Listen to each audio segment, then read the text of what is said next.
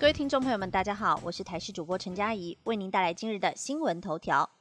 本日疫情在十天到高峰，今天是否破十万？指挥中心下午说明。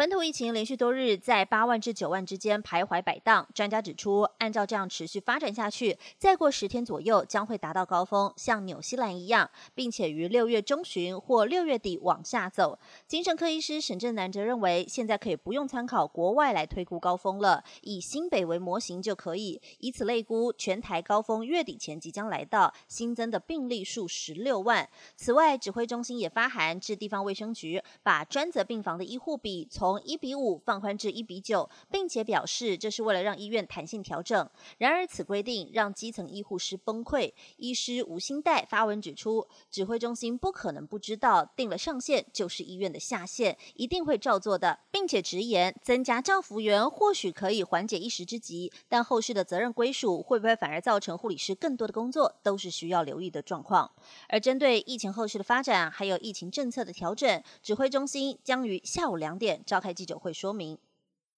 至于护病比放宽到一比九，急诊科医师接院内实况，医疗工作者真的在苦撑。指挥中心日前行文各医院要求放宽专责病房的护病比，引来基层医疗反弹。急诊科医师田之学多次在脸书提醒，医疗前线在辛苦卖命，更是向政府喊话，医疗工作者真的在苦撑。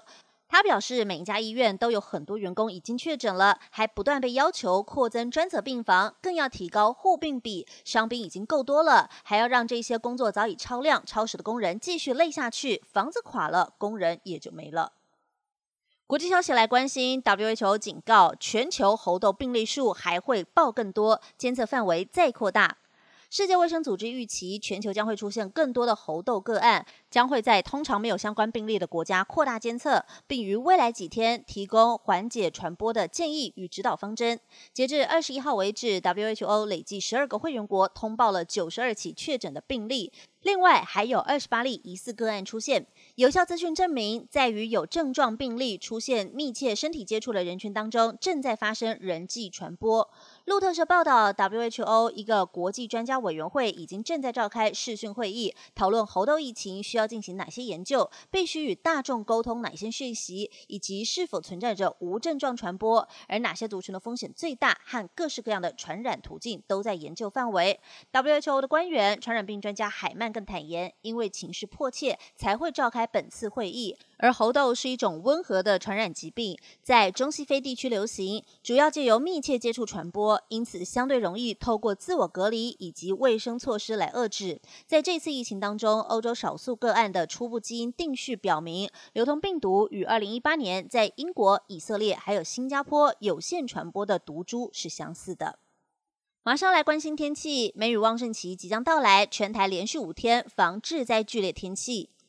西南季风逐渐增强，下礼拜二到礼拜六增加滞留风的结构，进入梅雨旺盛期，中小尺度对流系统发展将会更为频繁，影响范围也会扩大。提醒您要随时注意，伴随着剧烈天气带来的雷击、强风以及瞬间强降雨，还有累积致灾型的降雨出现。气象局表示，在今天华南云雨区东移，水汽逐渐增加，在北部东半部地区会有短暂阵雨，其他地区多云。午后也要留意南部和中部山区容易出现短暂的降雨，还容易有局部较大雨势发生。在温度部分，夜晚和清晨各地的低温大约在二十一到二十二度，白天高温北部还有东半部地区介于二十三到二十七度之间，中南部高温来到二十八到三十一度。而在礼拜一到礼拜五，封面由北往往南在台湾附近移动，连续多天水汽都偏多，天气较不稳定，并且有中小尺度对流发展，容易造成强降雨。到了礼拜一，北部地区有局部短暂阵雨，其他地区多云。